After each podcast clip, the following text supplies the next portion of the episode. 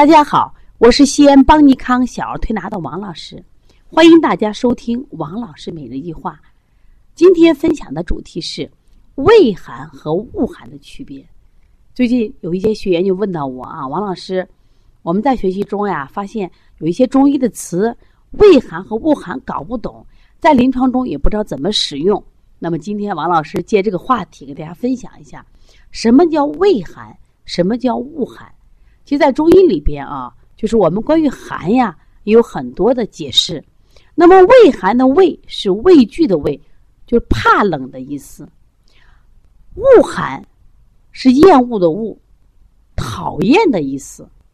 其实这两个有没有区别？有区别。这当然只是刚开始的字面解释。那么，我先举个例子，大家都知道什么叫畏寒了。在今年夏天的时候，我陪着大姐啊到一个服装店去买裙子。因为外面特别热，哎呀，一进到这个有冷气的房子里边，觉得特别舒服，因为它温度也不是特别的凉，就愿意在里面多待一会儿啊，多挑挑自己喜欢的衣服。可是突然有个女性推门进来，她一进来，她就说：“哦，好冷，好冷，给能把空调关了吗？”大家都很诧异的去看着她，当然老板也不可能因为她一个人去把冷气关了。那么这个女性啊也很自觉，自己马上到了这个换衣间，拿出自己包包的一套衣服又穿上。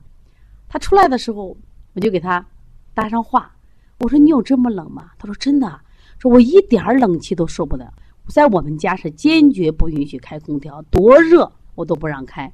为什么？我怕冷。那么这个女性的怕冷就是叫畏寒。什么叫畏寒？因为在正常的温度下，当其他人都觉着这是正常的温度，而他觉着冷，是因为他身体寒冷。中医讲的是阳虚生内寒，这个女性阳不足的象，所以她怕冷。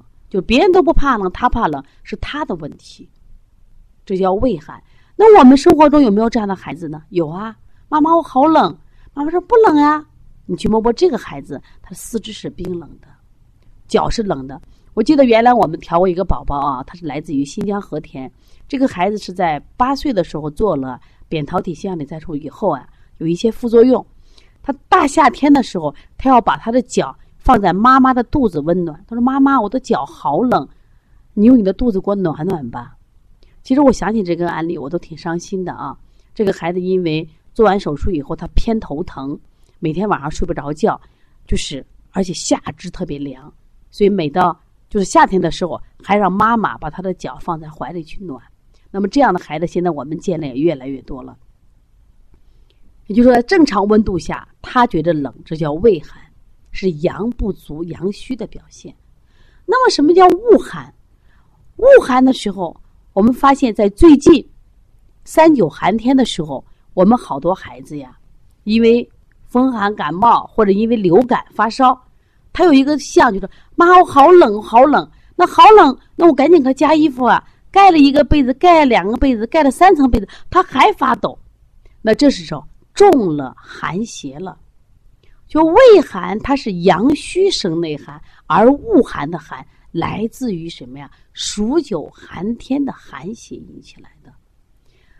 对于恶寒的孩子，如果他这次感冒好了，发烧好了，他他就正常了。